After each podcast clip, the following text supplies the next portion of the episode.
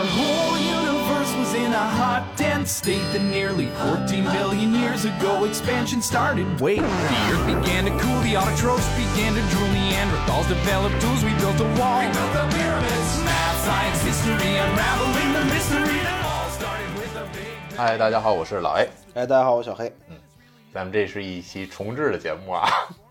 没有重置那个事儿，不要提重置的事儿。好，忘了他，忘了他，忘忘了重置。一会儿我剪了。他是这样，是前两天那个还还是大地老师那期那期，你知道吗？我觉得 diss 了我一下，跟老 A diss 了我一下。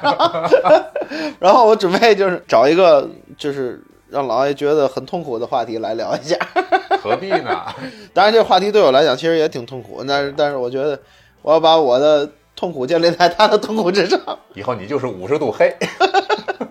不是他这个，而且还还有一个就是前两天那个梅老师那个节目，我发现梅老师已经变成了我们小时候最讨厌的那种老师了。对对对对对，所以这，所以我就就他说的那句，一进门就绷脸儿，做卫生，这我的天！特别恶心人，你知道吗？你看前两天其实有一个网红老师，你知道吗？进嗯进那个就是进班以前，人家做那个表情控制，啊对对对对然后特别开心啊，对，特别开心的进去，就梅老师就完全做不到，你知道吗？因为他本身缺乏那个威慑力。对对对，所以就变成了我们最讨厌的。呃，这这这期节目我来当回老师，下次让他请客。对对，吃哈姆土蜜。那个这期我们讲讲欧拉欧拉恒等式和四维空间，你说什么？叫欧拉恒等式和四维空间。就是上次那个不是这个，你可想好了，咱这节目是没有板书的，没关系，掉粉儿去吧，又不是我的电台好不容易九十九个粉了。啊。当当这个播出的时候，我们肯定会超过一百粉的，肯定会的，肯定会的，我相信会的。半年没更，哎，我刚才想说什么了啊？是是因为上次讲那个哆啦 A 梦那一期的时候，咱好像头提到过这欧拉恒等式。你不跟我说今天录哆啦 A 梦的第二期吗？呃，但是嗯对，这就是第二期 这就是哆啦 A 梦的第二期。那个呃不不不不开玩笑了啊，咱尽量把这个事儿电电话说的够多的，说的这个气氛调动起来了。哎好玩一点，好玩一点啊！咱说说欧拉这个人去，就欧拉这个人特别有意思。嗯，这个一句话总结一下，这是一个从头到尾都在开挂的一个人。哦，对，如果我们要是从百度上搜欧拉的话，最先出现的是长城的一款汽车。这个还有欧拉欧拉欧拉欧拉，瞧瞧 瞧瞧，我们大概得第三页儿才能看见这个数学家，你知道吗？这就是资本的力量，是吧？你要是搜三六零的话，就可能就看不见它看不见他们，对，这就是资本的力量。这个人叫莱昂哈德·欧拉，嗯是瑞士学家，嗯，瑞士的数学家和自然科学家。就是我觉得百度上这个东西特别有道理。什么叫自然科学？就是就是他会一大堆东西，你知道吗？就实在太多了，就懒得写了，就写个自然科学家，你知道吗？一言以蔽之。哎，对，E N E B 这哎，这个这是什么？啊，这一言以蔽之是什么？对啊，没错，哦啊嗯呃，这点不能剪掉。这这这哥们儿是一七零七年出生于瑞士的巴塞尔，嗯，小时候呢特别喜欢数学。那你小时候特别喜欢什么呢？我我喜欢，小女孩儿，现在也是。隔壁幼儿园隔幼儿园隔壁班的小妹妹。大姐姐也可以。对咱你咱咱说你九岁的时候干什么？九岁的时候，九岁上四年级魂斗罗吧。啊，差不多吧嗯。但是这哥们儿九岁的时候就已经自学完了《代数学》这本书，有一本书叫《代数学》。那就他有点那个 Sheldon 的感觉，哎，对对对，差不多有点那意思。他老师都不看这个玩意儿，但是他比 Sheldon 老师也看不懂。应该应该正常一点，我觉得应该正常一点。他十三岁就入读了这个巴塞尔大学，哦，他是当时的这个整个瑞士大学学校里年龄最小的学生，对，那十三岁啊啊，十三岁我上初初一初二是吧？咱上初一初二的时候，嗯这哥们就已经读大学了，十五岁他就毕业了，当然跟正常人肯定是不一样，对吧？不可能再上四年那么 low，是不是？替他累的好像是。十六岁呢，就又读了一个硕士，获得了一个硕士学位，可怕。就本科两年，然后硕士一年就搞定了，你知道吗？在一七三一年的时候，他二十四岁的时候，嗯，呃，接替他的老师成为了物理教授 开挂的人生。他老师也挺特有名，叫丹尼尔·伯努利，就是不努力伯努利伯努利方程那个就是这哥们儿。也是个公式，虽然你不知道是什么，但是肯定听过这个伯努利方程。肯定没听过这个，别人可能听说过。这个二十四岁男教授退休了，然后就归他了，你知道吗？他是真是不光是数学家，他把整个数学，他把数学推推到了整个的这个科学领域里，你知道吗？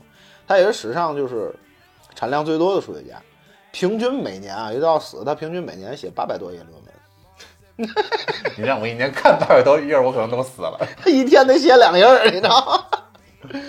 而且他还写了大量的力学、分析学、几何学、变分法等课本儿，你知道我理综考了多少分吗？我都想哭，我都听完了想哭。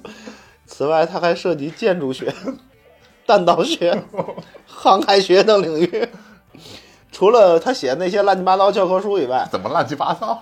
啊，他除了他那些教科书以外，嗯，他全集一共有七十四卷，机器猫才四十五卷，对七十四卷。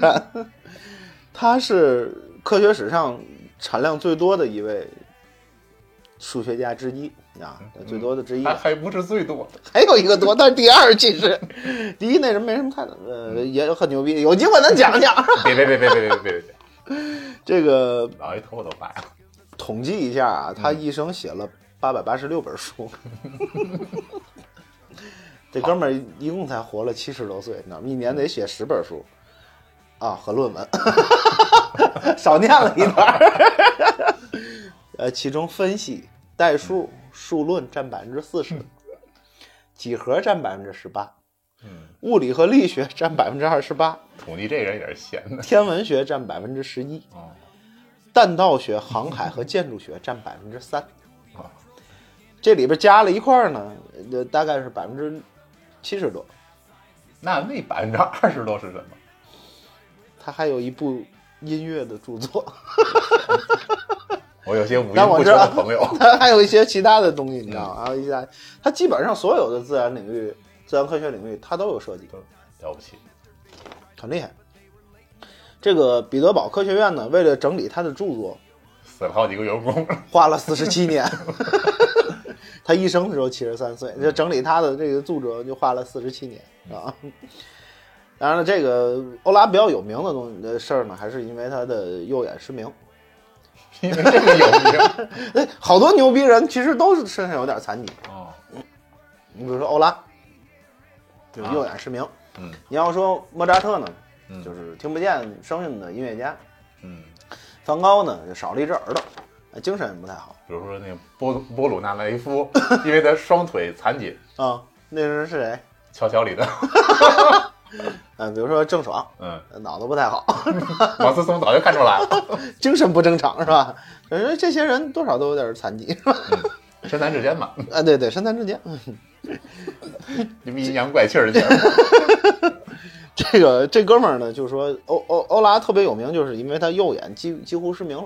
现在的那个嗯，瑞士的十十元的那个人民币 上，十元瑞士币上吧，我不知道应该是叫马克还是叫法郎还是叫什么哎，那个上面那个欧拉明显看见他右眼有点萎缩。哦，啊，他是因为他把这个就是归咎于给一个科学院进行的地图学的一个工作，但其实有一种说法就是他用肉眼观察太阳，就直接看太阳，大概看了时间挺长，你知道吗？然后他的右眼就就很早，他的右眼就开始有问题，二十多岁他就有问题，后来就几乎就慢慢就失明了。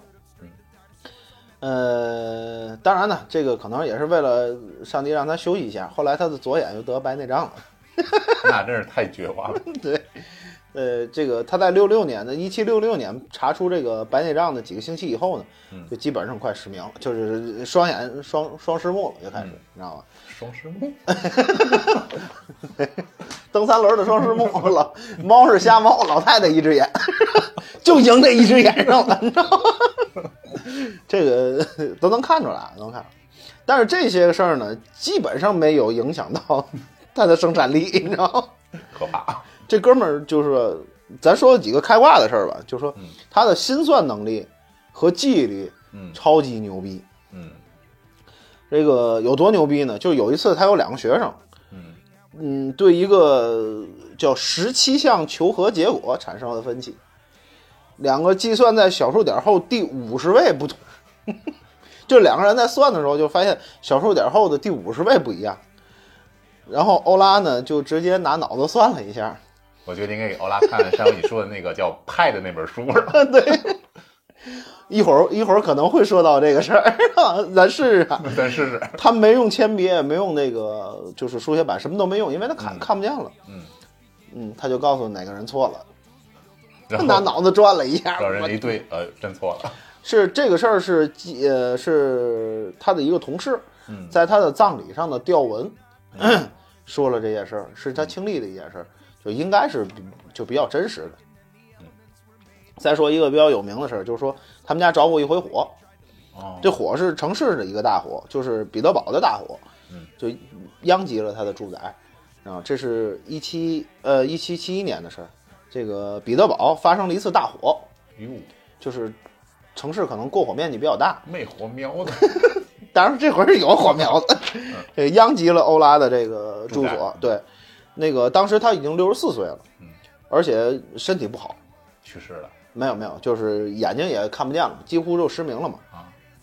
但是被人救出来了。哦可是他书房呢，嗯，着了。哦，就是那个文献啊，文献的，他以前那些东西都都都给烧了。嗯、但是呢，就是说他那时候还多多少少朦朦胧胧能看见点东西，也嗯不是说失明的特别厉害，你知道吗？他呢就在一块黑板上就写他原来的那些玩意儿，然后还口述以前的那些个著作。是被救出来以后，对被救出来以后，不是刚救出来，啊是马不不上。然后他的一些学生，呃，尤其是他那个有个大儿子，嗯。他那大儿子也也是一个数学家和物理学家嗯，做笔录，一直到他完全失明以后，然后他还在背以前的那些个东西，你知道吗？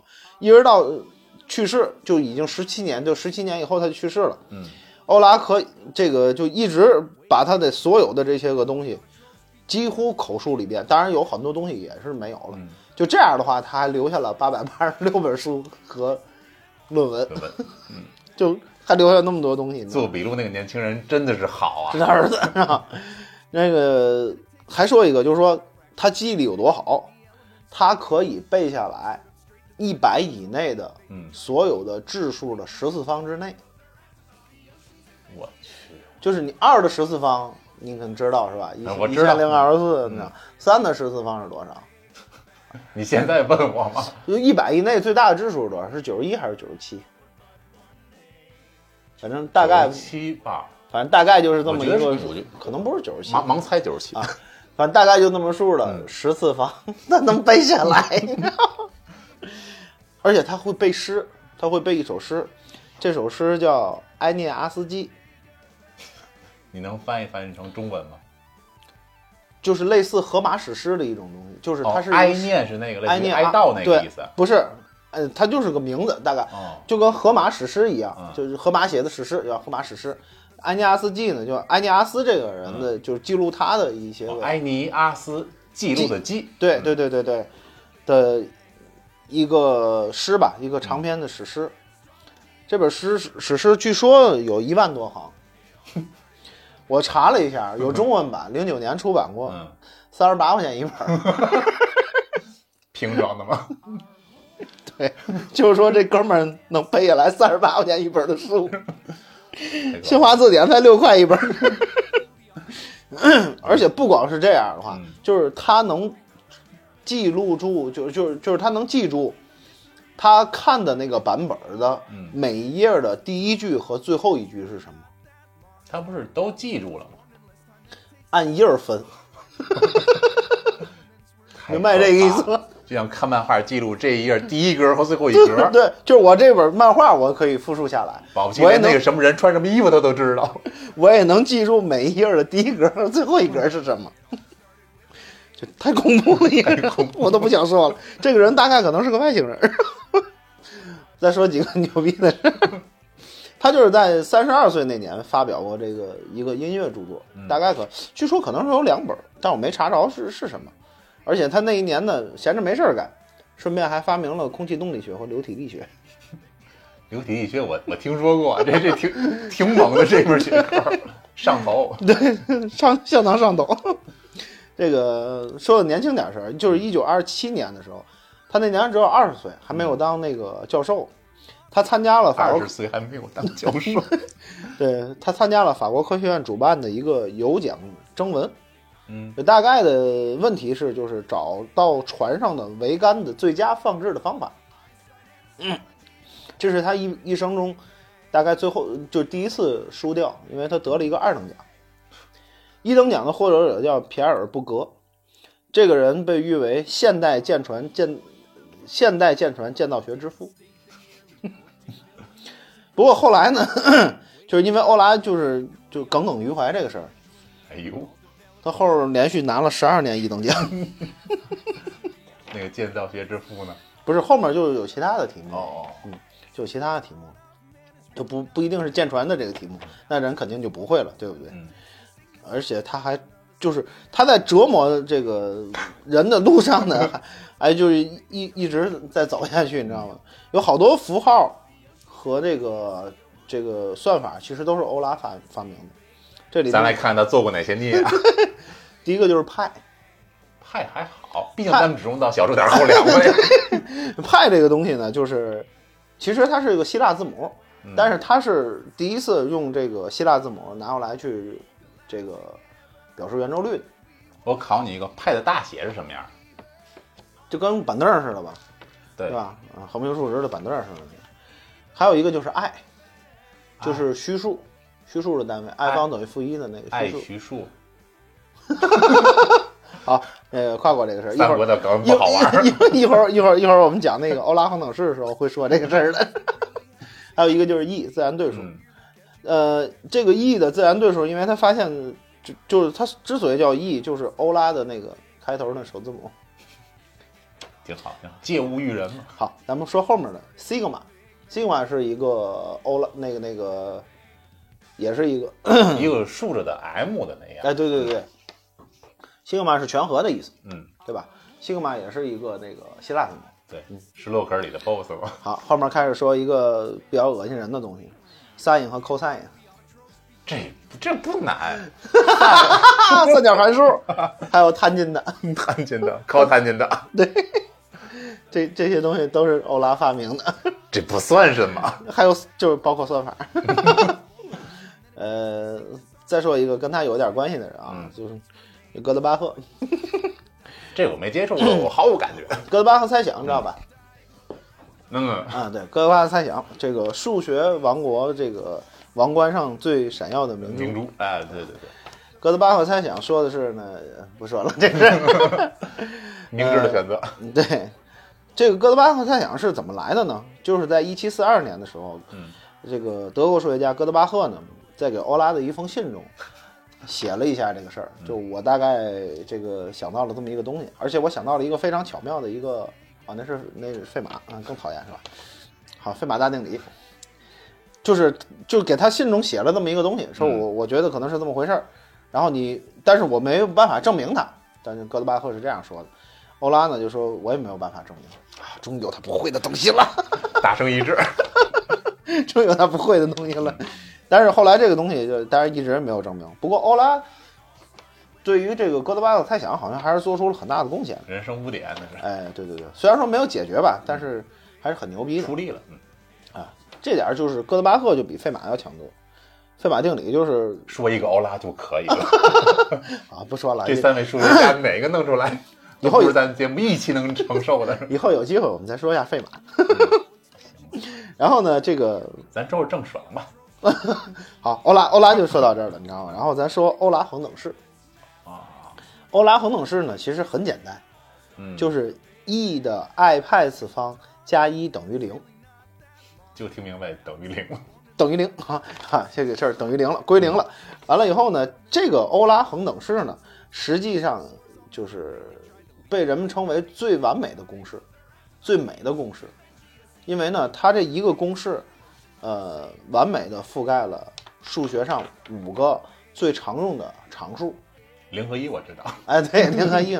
这个高斯曾经说过一句话：如果你要是看到欧拉恒等式以后没有感觉的话，嗯你不觉得它美的话，那你不具备一个成为数学家的条件，万幸，万幸我不是。不具备就不具备吧，对呀、累了毁灭了。好好活着不好吗？咱咱把这个恒等式简单说一下啊，你嗯经常你说说简单说一下。很简单的说一下，很简单的说一下。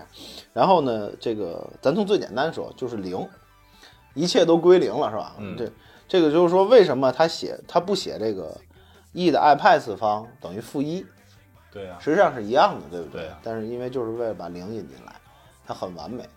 有一个嗯，应该传说中的故事吧，就是说有一次，欧拉欧拉是信奉这个上帝的，他是相信上帝存在的。然后呢，有一次他和一个无神论者辩论，嗯，欧拉直接就抛出来，就说 e 的 i 派次方加一等于零，所以上帝是存在的，就是足以证明说这这个公式是非常完美的啊、啊，一个恒等式。那对方要说那个 e 的 i 派次方等于负负一，打死，拖出去打死，你教徒。一脚烧死，你知道吗？然后这个零呢，这个零生一嘛，对吧？嗯一生二，二生三，三生万物嘛。道德经哎，《道德经》这个也不算《道德经》，这个就是道家的一种传统思想。嗯，说法，啊，呃，零是数轴上的原点，嗯是所有数的起源。嗯然后一，一呢是数轴上的一个单位长度，我们就叫做一，对吧？这个很简单，是吧？我们下一个说一个目稍微前为止很简单。稍微难一点的地方，就是派，派就是三点一四一五九二六嗯五三五八九七九三二三八四六二六四三三八三十九五零二八八，这段也二百错。不可以。这个，嗯，中国叫祖律，对吧？外国人叫圆周率，对，祖冲之，祖冲之他儿子其实也是数学家。对，有机会我们再说说祖冲之，是吧？何必呢？这个派的实际上的这个意义就是它的圆周嗯，除以这个直径，直径。就是圆周和直径的比，我们就叫做派，就这么简单。嗯然后呢，但是过去呢没有办法去量一下准确的计算这个圆周究竟有多长长，对，咱们用的是割圆法。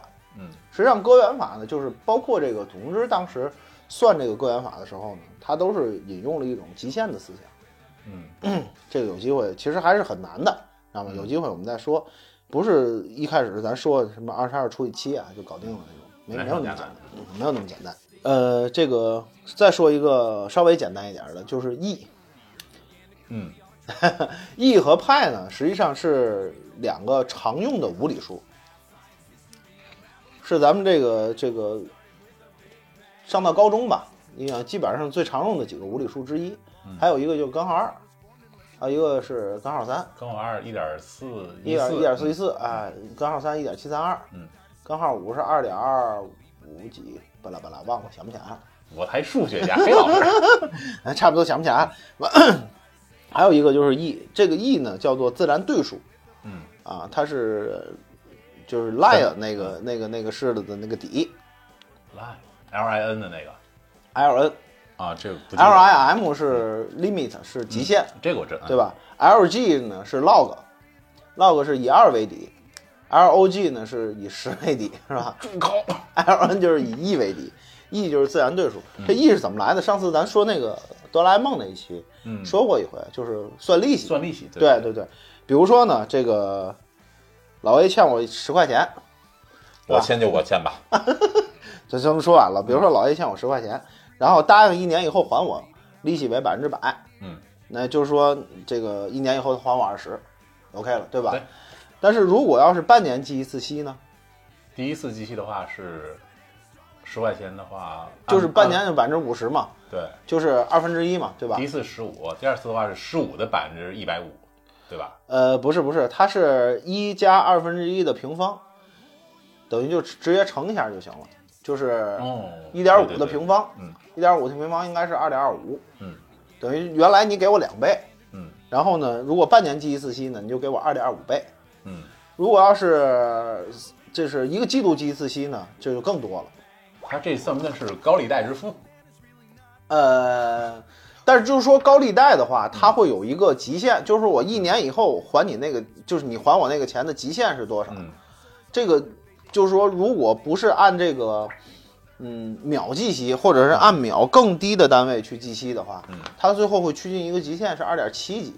嗯，就是这个极限就是一，一，也就是说你如果要是差我十块钱，嗯。呃，利息百分之百，我要是按就是最惨无人道的情况去计息的话，你一年以后就还我二十，七，哎，二十七，也就到头了，那也不会，那就不花了，就是你再怎么利滚利的话，也你也就到不了二十八，也到不了二十八，也就是二十七块多。嗯，然后那个，但是你要是就记一次息的话，就二十了。嗯，就就是就是这么个事儿。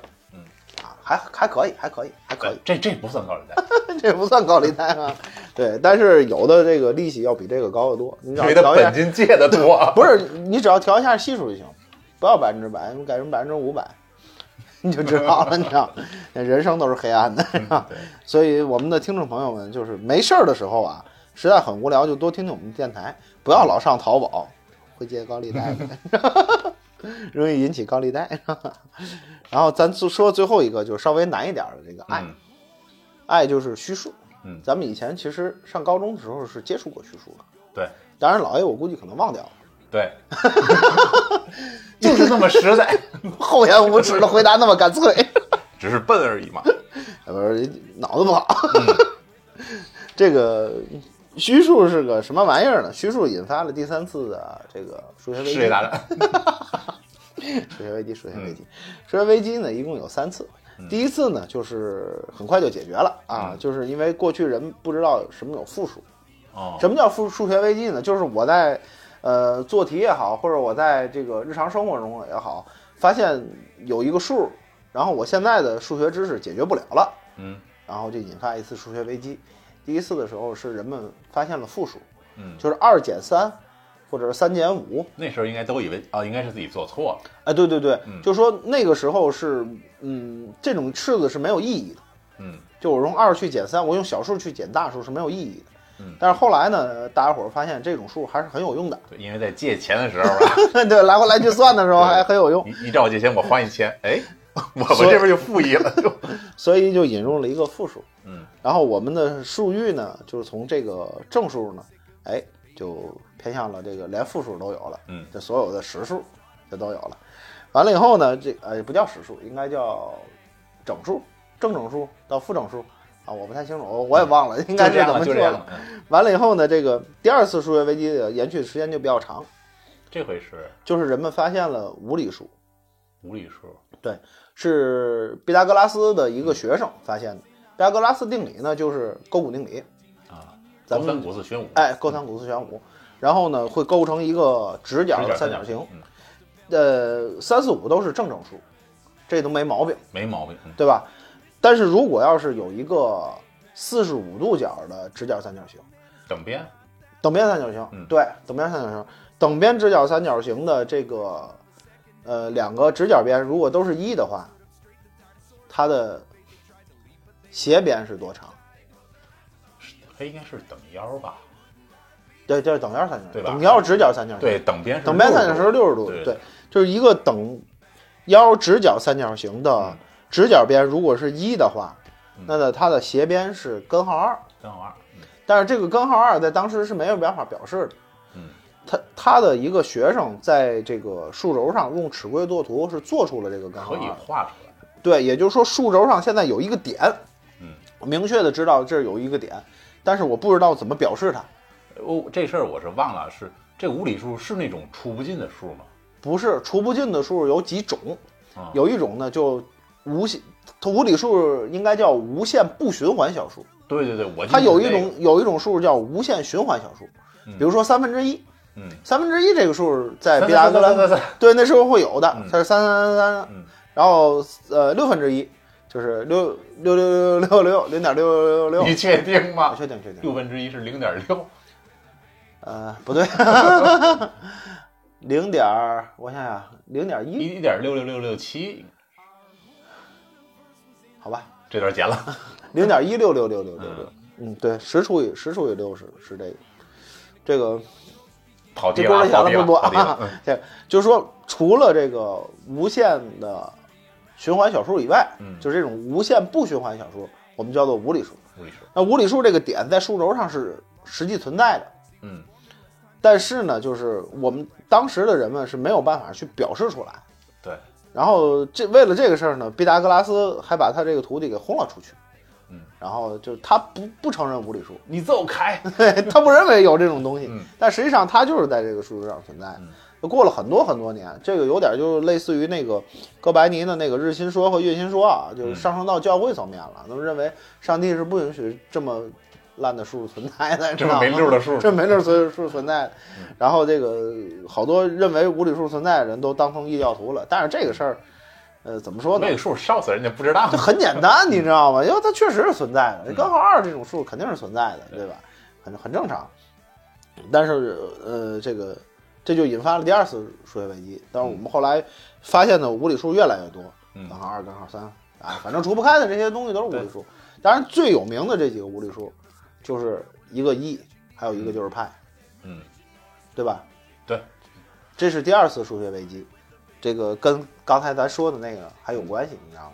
第三次数学危机呢，就是我们认为根号下的负数嗯是没有意义的，你要不说，我到现在都以为根号下的负数没有意义，啊，就是没有意义的。原来咱上学的时候，大部分时间都是没有意义的，对吧？嗯根号下的一个，比如说根号 x 等于几几几，最后算完以后，这个数发现 x 有两个根，对吧？一个正整数根，一个负整数根，那负的那个舍掉啊，不要了，对不对？对一般咱做题都是这样的。一般我做题就是解，就只能写个解，你知道吗？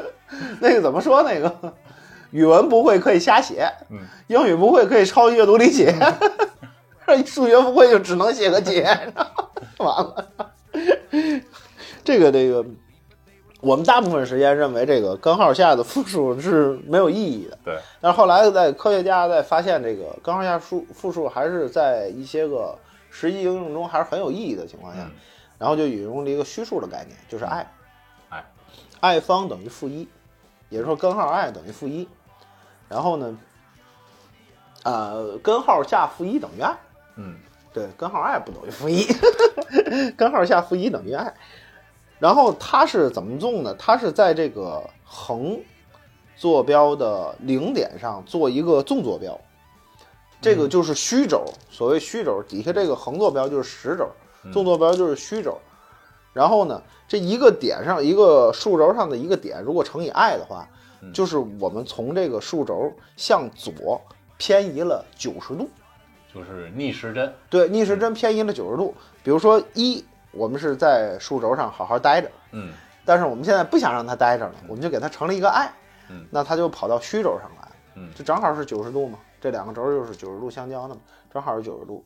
这 i 引用的一个意义，最大的意义就是，我们把这个数轴嗯从一个二维的空间，呃，从一个一维的空间嗯给变到了二维空间去。嗯对吧？以前我们如果要想构建一个二维空间的一个东西的话，就要画一个平面儿，对，然后要出一个公式，就 y x 加 b 等于零，嗯对对对对吧？记得这个公式吧？然后就就可以在这个数轴上画一条斜线了，嗯然后一个公式，然后我们表示了一个平面儿。但是现在我们可以不用这个公式了，我们直接用一个数就能表示平面儿。我们很高级，我们就高级了，我们觉得话，还还是还是用那个公式 省事儿是吧？那样省事儿。省事儿省事儿，还是它有它实际应用的意义啊。嗯说就我们作为一个三维空间的人，嗯我们写一个平面的书嗯，和我们写一个一维空间的书，有什么你觉得哪区别个高级？你觉得哪个？那肯定是高级啊，高级的多，高高级一些，对吧？就是说，就相当于我只一开始我只会在这个纸上画线，嗯，现在我可以在纸上画图了。就好像我在 PS 四上买一些 FC 的游戏，对，以前只能玩 FC，你知道吗？现在突然间能玩别的了，你知道吗？玩一些更高级的东西了，你知道吗？SFC，对，大概其实是这么个情况，你知道吗？就是我们把这个一维空间的数扩展到了二维，嗯这就是爱最大的意义。那么咱再说回来，这个整个的这个式子，e 嗯的 i 派次方加一等于零。哎，回头你可以找一下这个，这个作为我们这期节目的一个图标，试试吧，试试吧，看看掉是抵触的，看看掉粉不掉粉吧。呃，它有一些实际的意义，就是说，呃，因为一和零在日常生活中都是常用的数，对，他们可以把一些就可以把这个欧拉恒等式就带入一些个比较复杂的公式中，嗯然后让它变得更加复杂，不是，然后通过这个各种展开吧，嗯因为这个 e 的 iPad 方嘛，我也不知道怎么算的，嗯，反正肯定有办法让它各种展开，展开完了以后呢，然后让它稍微好算一点，也许吧，也许吧。大大概是这么个情况。数学家的事儿就交给数学家去干，对对，那我们只是讨论一下数学家的私生活，是吧吃瓜就好了。好无聊。好，咱接着说啊，就是说，刚才咱说了一个问题，就是爱把这个数从线变成了平面儿。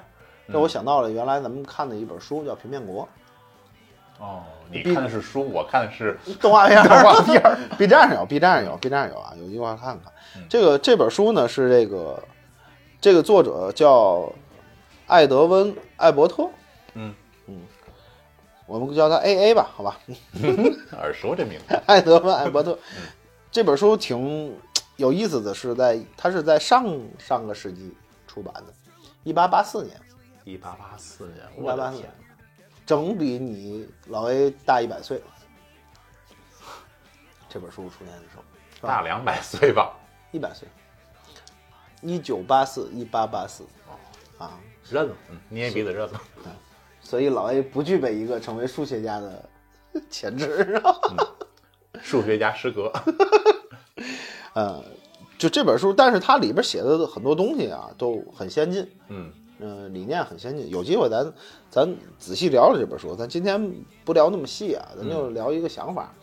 然后这个 A A 这个人呢，就艾艾德温艾伯特这个人呢，实际上他是一个神学家，嗯他是想通过这本书，然后，当然后世有人说这本书可是一个科幻小说，有人说是这个科普的这种类型的嗯呃东西，科学读物。哎，科学读物。然后也有人说呢，就是说他可能就是一个宗教相关的，我们不讨论这个问题啊。他是想通过这种方式呢，然后表达一种观点。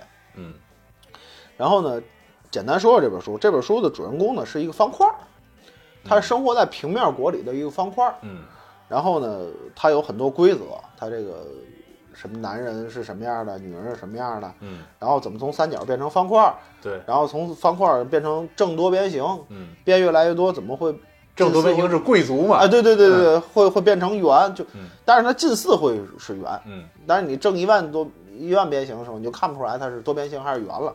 嗯，大概就这么个情况，就是这些贵族是怎么回事儿？磨平了人生的棱角。对，就是被 被磨平棱角的人都是贵族，是吧嗯？说有一天他看见了一个球，嗯，这哥们儿就解不开了，你知道吗？疯了。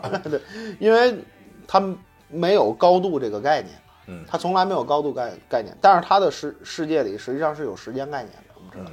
因为他这可以生孩子，嗯。他有时间概念，就跟郑爽一样，是能生出来的，是吧？虽然代孕吧，但是也生出来了啊，生了个瓜嘛。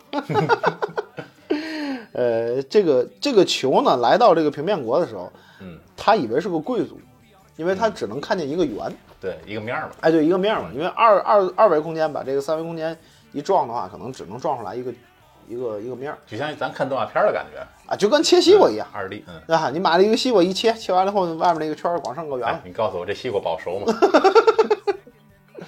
好，不说西瓜的事儿，接着说这个这个球，这个球就告诉他说你是一个就是平面国里生活的人，然后这个我们的世界是有高度的，嗯然后他就不理解什么叫高度，你知道吗？然后然后这个球呢就把他带到三维世界了，就给他讲了一下什么叫高度。然后呢，这个这个这个这个方块儿。方块呢就说说，其实在我们的国家呢也有这种说法，嗯，但是呢都被当做异教徒弄死了，你知道吗？然后 拿橡皮擦了呗。哎，对 他们都被当做异教徒给杀死了。然后这个说有没有比你维度更高的？就是说你既然我从二维到三维了，那么有没有四维？嗯，那球就告诉他，那都是异教徒，对，都被我们弄死了。都被弄死了。但我们现在生活在一个三点嗯三点五维的空间里，对对，呃，其实对于平面国来讲，嗯他们实际生活也是二点五维。嗯，呃，两种原因，一个原因二点五维就是暗黑破坏神那种 二点五斜视角。上帝视角斜四十五度是吧？这个有两种原因，一个原因呢是它本身是有时间概念的，嗯它就会随着时间会变老的，嗯会生孩子，会有一些其他的变化，这是一个原因。还有一个原因呢是，本身平面国是有高度的，就是说你要是想进你的屋子，就画一个框就行，他就能进去。但在屋里干什么事儿呢？现在你邻居就不知道了，对吧？但是他画的那框事实上是有高度，他翻不出去，因为他不能从他画的那个墙里翻出去。只是他不能理解，但是他是有的。对于对于咱们这个世界来讲呢，就是咱们如果要是三点五维的话，我们一般认为那一个另外的一个维度是时间，对，因为我们我们也会随着时间会变老，嗯，会产生一些其他的变化。会变穷。对，但是我们相信会会日子会越来越好的。嗯，这个我们一直认为这个四维空间的生物呢，可以控制我们这个维度的时间，嗯，但实际上就是你看平面国，你会发现三维空间的球是控制不了二维空间的时间的，只能控制它的高度。对也就是说有一个二维空间不能理解的维度嗯在这儿。这样的话，就像这个刚才咱说的爱，嗯，如果我要是在这个 x y 轴中再加一个 z 轴的话，它就是三，就是我们把这个数从二维空间就变成了三维，是，三维空间，但是我们不能理解这个数。嗯，我相信高维空间的生物应该是可以理解这个数的，我觉得啊，对。可以理解。那但具体这个 y 是什么呢？有可能不是时间，对，有可能是一个我们理解不了的一个维度嗯，啊。这个，也就是说，如果要是那个维度的人呢，就是看我们的房子的话，就跟没有一样。我们在里边干什么呢？不可描述的事情。他们都知道，但是不知道这个意义何在，有可能知道对对，这个我们这期节目呢，这个就给大家伙儿提供这么一个小想法，是吧？大伙儿如果要是有机会呢，自己在屋里找一找，找一找，看看另外一个维度是哪儿。如果你找到的话，就会有上个维度的球儿过来找你？然后 给你讲上个维度的故事，你知道？就会把你带到四维空间去看一看，然后你就可以问他五维空间是什么样啊？他就会告诉你，这是就是邪教。好，这期节目就到到这儿，儿，谢谢大家收听。谢谢大家，再见。哎，对了，机器猫那个袋儿是不是四维空间袋儿？对，那是四维空间袋儿。嗯，然后呢？这就是个下集预告。对，好的，好，谢谢大家收听。谢谢大家，拜拜拜